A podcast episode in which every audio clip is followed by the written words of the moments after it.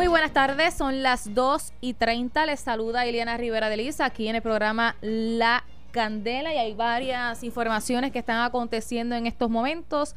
Y de hecho, nuestro compañero Jerry Rodríguez se encuentra en el tribunal de Fajardo porque allí se espera que llegue en cualquier momento eh, la pareja del joven que en estos momentos está encarcelado y es señalado por haber eh, alegadamente cometido el crimen de la joven que fue asesinada en la Marina de Fajardo. Se espera que en cualquier momento esté llegando allí al tribunal luego que fuera citada.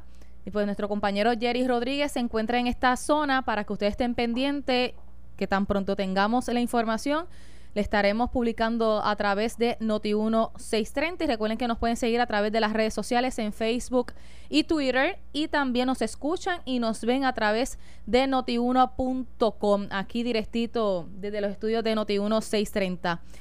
Bueno, relacionado a esta información donde lamentablemente pues eh, se ha estado reseñando estos incidentes de violencia y los crímenes contra transportistas privados y también incluyase a los taxistas, eh, a los conductores de, de red de transporte, en este caso pues Uber que están aquí en Puerto Rico. El representante Jorge Navarro informó hoy que estaría radicando una resolución para investigar a fondo esta situación que se está atravesando en Puerto Rico contra los transportistas privados, revisar la tecnología disponible como las cámaras de vídeo, entre otras, y evaluar cómo se pueden integrar las mismas a estos vehículos. ¿Qué pretende esta resolución para que mejor eh, nos explique? Tenemos en línea telefónica al representante Jorge Navarro. Buenas tardes, representante. Buenas tardes, un saludo para, ti, los radioescuchos, un placer estar con ustedes. Gracias por eh, su disponibilidad. Esto es una situación pues que tiene a muchas personas preocupadas, eh, no solamente a los conductores de Uber, porque también hay otros transportistas en Puerto Rico que están expuestos, ¿no? A que en cualquier momento puedan eh, enfrentar una situación similar a los conductores de, de, los de Uber, como hemos estado reseñando la situación de los carjacking. Ya hubo una vista pública la semana pasada en el Senado para eh, atender esta situación, pero ahora usted está proponiendo que este tipo de transportistas eh, puedan tener también cámaras o algún tipo de tecnología. Explíquenos qué es lo que pretende. Sí, mira, lo que buscamos con esta resolución es traer a la palestra pública lo que ha ocurrido, que ha sido el aumento en crímenes contra los transportistas privados, que en menos de mes y medio ya dos lo han asaltado, revisar la tecnología disponible como las cámaras de video, entre otras. Entiendo y sé que hay un entre las recomendaciones que da Uber, una vez tú solicitas ser uno de los choferes de Uber, te recomienda que tú le instales cámaras de seguridad, evaluar cómo se puede integrar las mismas a los vehículos, revisar las leyes de la agencia reguladora, que es la Comisión de Servicio Público, Compañía de Turismo, para examinar si hay que enmendar las mismas o algún reglamento que regule eh, los requisitos. Al ser un contratista independiente, pues no puede ser una obligación y todas esas cosas es la que queremos escuchar. Estamos preocupados por esta nueva modalidad que ha surgido entre los criminales de solicitar el servicio de transportación que puede ser Uber o cualquier taxista o cualquier otro servicio de esa índole. Una vez ya abordado en el vehículo, asaltan para tomar en efectivo y como aquí es creo que la única o de las pocas que se acepta efectivo en transacciones de, de estos tipos de, de, o de Uber hacer kayaki o en el peor de los casos pueden hasta asesinar al conductor. Y, y esto pues nos crea esa incertidumbre eh, que no tan solo corre en peligro la vida de algún de algún chofer o que se quede con el chofer pidan otro otro otro consumidor pide otro el servicio y esté en el vehículo el chofer que está secuestrado, el ladrón y el nuevo o, este, pasajero que está pidiendo los servicios. Cosas como esas son las que queremos evitar, ya que se ha puesto una modalidad, estos criminales modifican la forma de, de, hacer sus atracos, en este caso pues, utilizando esta, esta metodología, además, estaremos conversando con el personal correspondiente de la empresa V para buscar opciones de cómo podemos proteger a estos conductores. Ya yo hice mi, mi checklist, eh, vi las cámaras que están en diferentes tiendas a sesenta y pico pesos. Si esto es compatible con el sistema de ellos, de que una vez se active algún solicitud de un cliente, se prenda la cámara y una vez termine, pues se elimine la cámara porque es la privacidad del chofer este y ver cómo podemos atajar esto porque no es lo mismo que ya el criminal o el ladrón sepa que estos vehículos están ya con cámaras. De hecho, nosotros, nosotros estamos investigando la industria del cannabis y los vehículos de transportación de los dispensarios, de los cultivos, tienen por obligación que tener este tipo de cámaras que ya yo he visto el sistema, cómo funciona en, en lo que es la industria del cannabis. Y por eso es que me vino a la mente este tipo de cámara que protege la seguridad del chofer y que se anuncia de que tiene cámara, de que hay un rótulo que la persona que se monte sepa que se está grabando para que tenga el consentimiento de la persona o no. Todas esas incertidumbres e interrogantes son alternativas que debemos analizar y la resolución va en ese ángulo, ampliar la discusión para ponerle piedras y trancarle puertas al criminal y no siga ocurriendo lo que ya es una una práctica de parte de los ladrones que ahora están modificando y ahora entran a estos tipos de transporte o choferes como es la compañía Uber a hacer lo que ya es una realidad, que ya han hecho dos asaltos. Mire, representante, pero quienes tendrían que incurrir en el gasto de colocar estas cámaras es cada transportista, ¿no? Hacia eso es que hemos dirigido. Yo pensé originalmente que debería ser la compañía, porque si, si vamos a sacar, quien hace una inversión mayor en este tipo de, de, negocio es el dueño del vehículo, que tiene que tener el vehículo en las condiciones que ellos le exigen y un sinnúmero de, situaciones y que el que recibe la tajada grande a veces es la misma compañía. Si se puede compartir o se puede hacer algún mecanismo para que en esos viajes se pueda subvencionar con algún costo de, de, de los pasajes, una vez ya se sale, se elimina. Son diferentes alternativas que hay cuestión de discutirlas y ver cómo se puede llegar. Acuérdate que aquí estamos hablando de la seguridad tanto de chofer como de los, de los clientes y de la misma compañía, porque esto puede en un futuro traer demandas o situaciones que vayan a afectar las finanzas de la misma compañía. O sea, que todos están envueltos en esta ecuación y todos tienen que poner su granito para solucionar o tener eh, eh, herramientas o armas adicionales para que sea un disuasivo a la hora de que algún criminal piense hacer un atraco con un tipo de chofer porque ya va a estar grabado y es más fácil cómo evidenciarlo a él a la hora de tú buscar o resolver algún crimen de esta índole. ¿Y esto va enfocado mayormente a los transportistas eh, de Uber o cualquier transportista en Puerto Rico?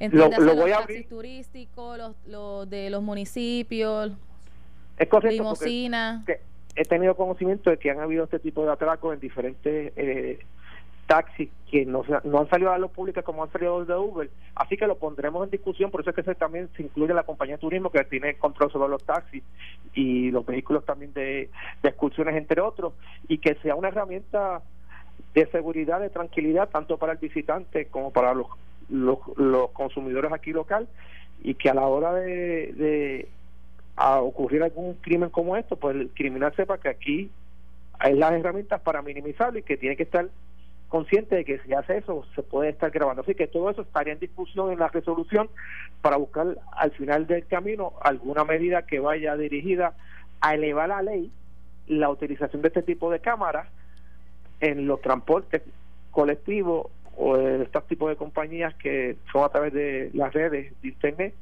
para minimizar el robo como ha ocurrido en semanas. ¿Usted ha logrado alguna comunicación con la empresa de red de transporte para saber si ellos están de acuerdo con, con este tipo de propuesta? Porque si es como usted comenta, posiblemente sean ellos los que tendrán que entonces que recurrir al gasto para... No, no, no he logrado eh, comunicación, pero cuando verifiqué entre los requisitos que se, lo, se solicitan a los transportistas o las opciones que le dan ellos, ellos recomiendan que tú tengas cámaras de seguridad en tu vehículo. Y si lo haces es por algo, porque en otros países, ellos están a nivel mundial, han ocurrido asaltos a, este tipo de choferes y si hacen la recomendación, no te están obligando, pero te lo están diciendo, mira, te levantan la bandera, si le pones cámara, pues garantiza la seguridad de, los de los pasajeros. Así que esas interrogantes son las que le estaríamos haciendo a ellos. ¿Por qué tú lo recomiendas y no lo exiges como un requisito o que lo pague el, el, el chofer o que lo pague la compañía o que sea algo entre los dos? Porque quien va a dar el servicio es para mantener el nombre de la compañía y la seguridad de los clientes, o sea, que puede ser un, acuerdo entre el, transportista y la compañía, o sea, que son alternativas que se tendrían que discutir y para hacer la resolución de investigación. No queremos entonces legislar a la traga, sino vamos a investigar cuál debe ser el curso a seguir y luego que tengamos todo claro, pues hacemos la enmienda o el proyecto que corresponda para mejorar la seguridad en este tipo de vehículos.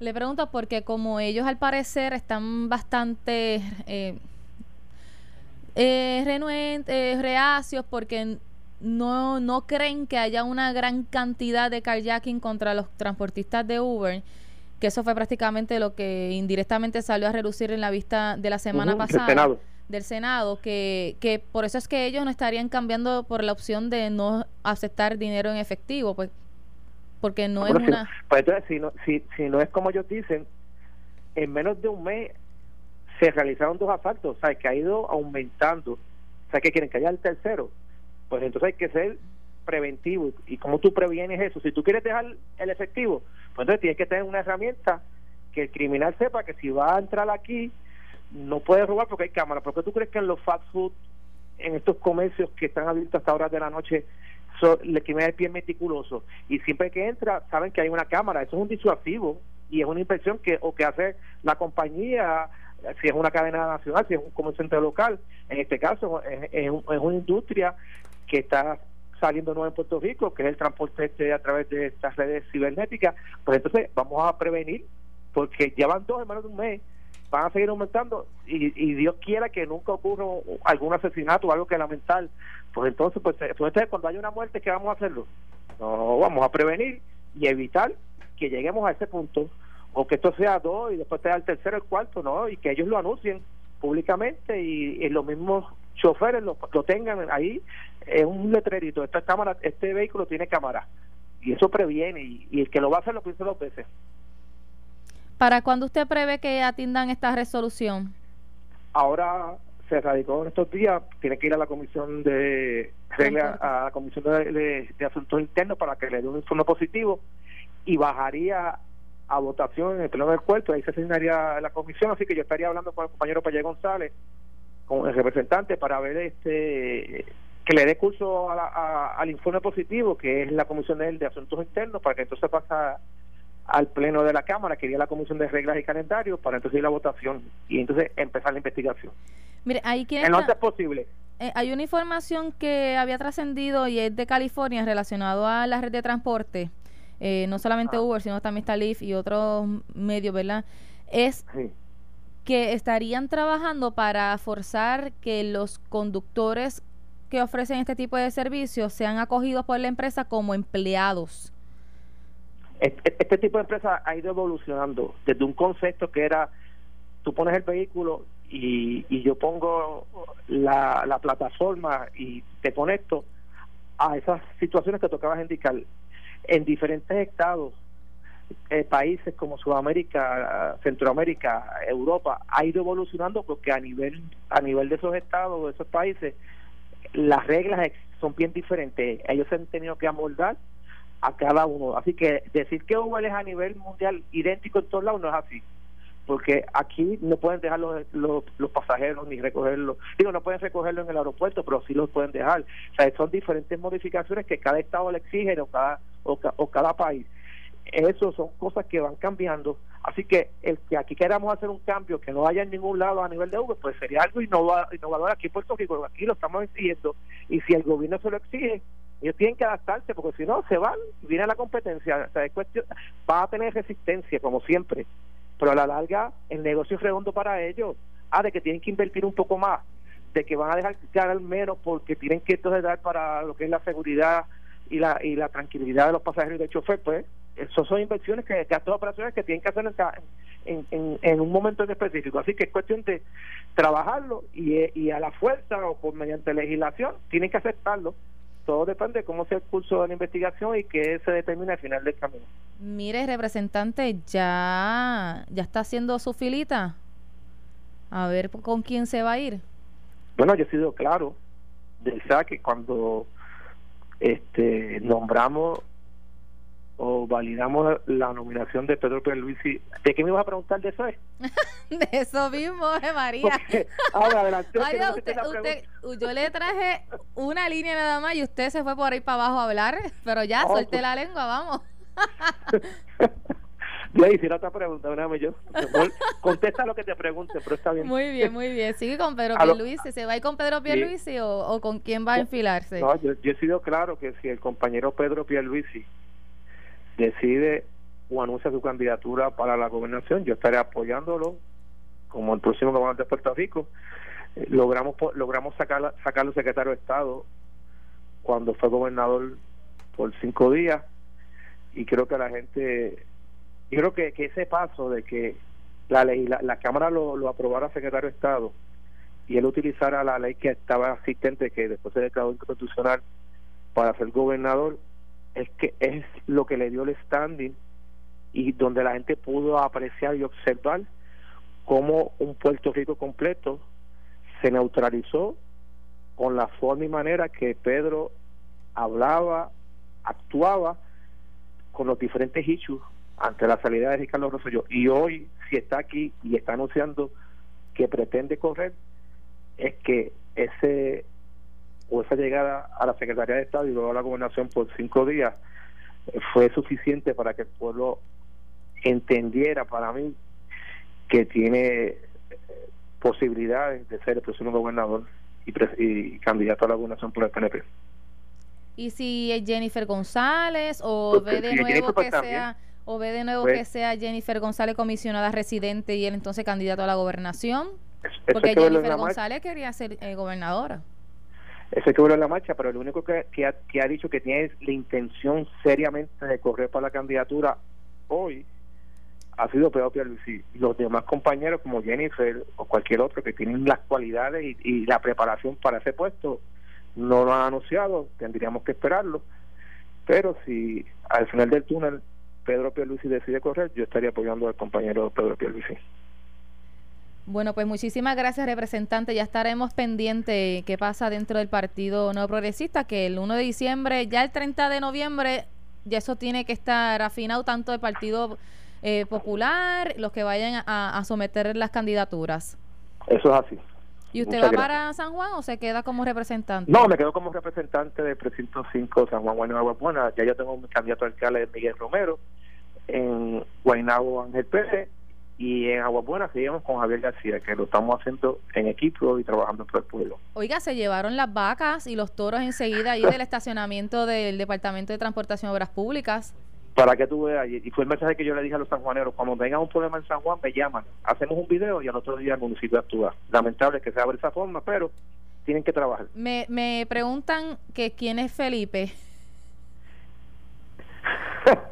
es un amigo esa es una cabra que vimos allí en el Festival del Cabro en Guaynabo con Alcalde Ángel Pérez y me tomó una foto con Felipe, que era el patrocinador de ese festival del Cabro, que quedó espectacular. Ya yo sé quién te lo preguntó. Ok, mire, este, yo le voy a dar una recomendación, como nosotros también hicimos un video y todavía estamos esperando la acción de, del municipio para ver si eh, corta eh, la grama o un pastizal que hay que conectar en la 177 o con la, la carretera número 1, bajando como si uno fuera para acá, para Creo que ya, no, ya, ya, lo, ya lo atendieron. Ah, pues vamos a pasar por ahí a ver, porque ya lleva varias semanas y estaba, el, la, hierba estaba bien alta. No, a más de 10 pies la hierba, y era, era hierba, no era palo ni nada, era, era matoso. No se veía la acera para las personas que tengan que, que caminar por esa área, personas impedidas que tengan que utilizar su silla por esa zona, no se veía.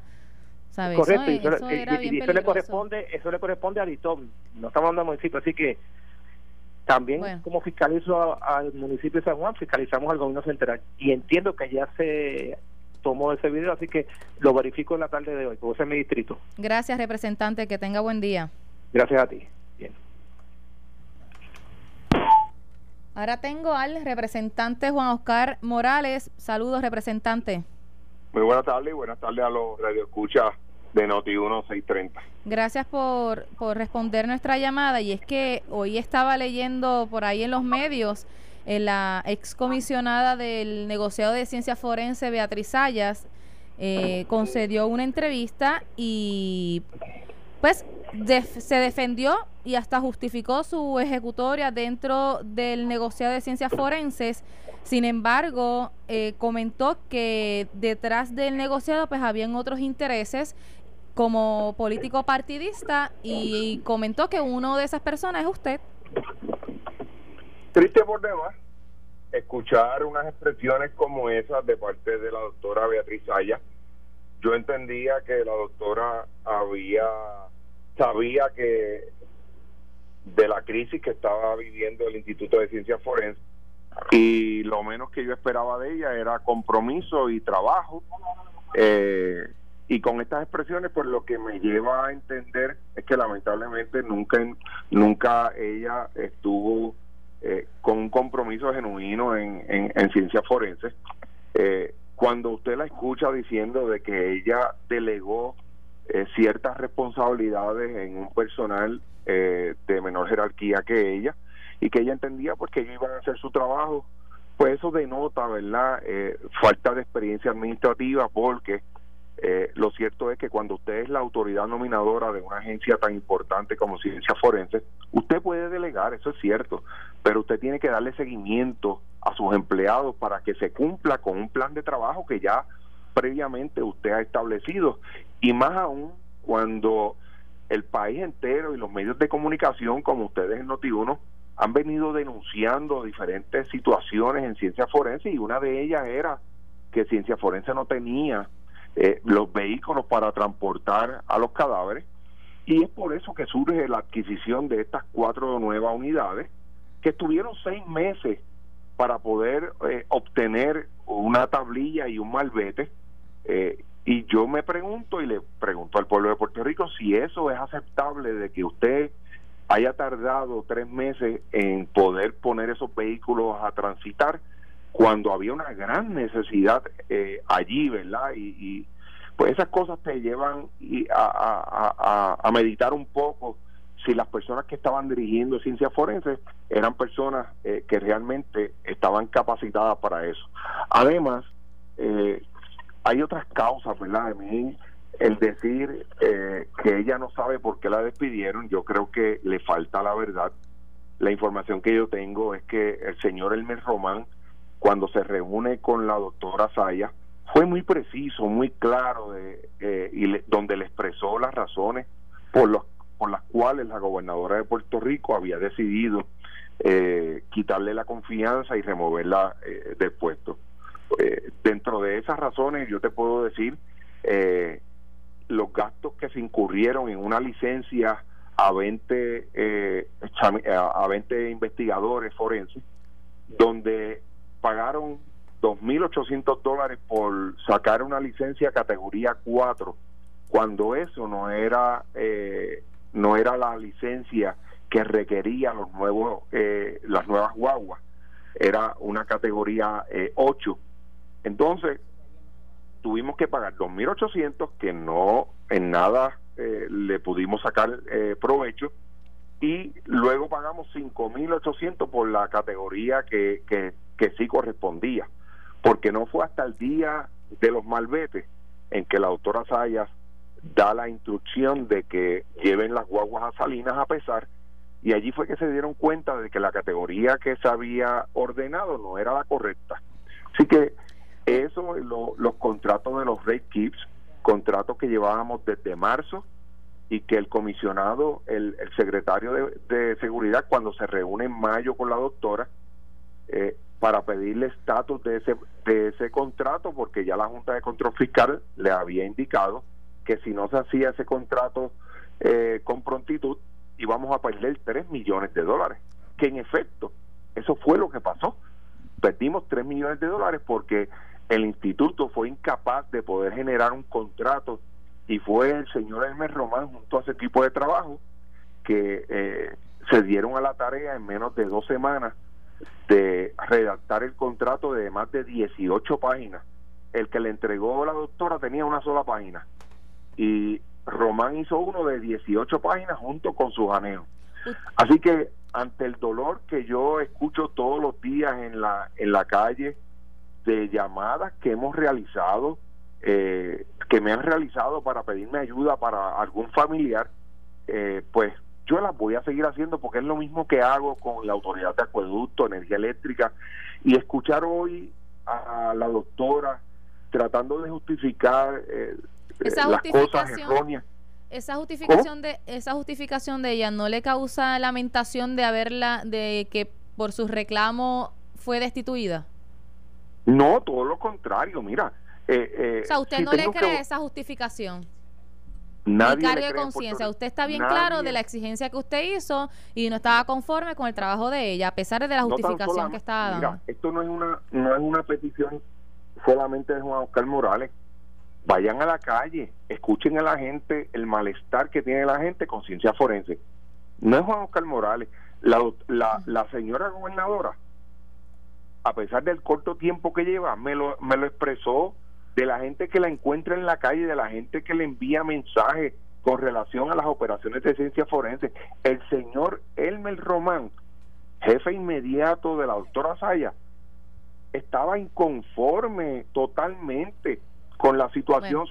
Esto es algo que se trata de sensibilidad, de dolor, y aquí es doble dolor, porque aquí es el dolor de, de perder un ser querido, más la angustia y el tiempo que tienen que esperar las familias puertorriqueñas para que de ciencia forense le entregue un cadáver.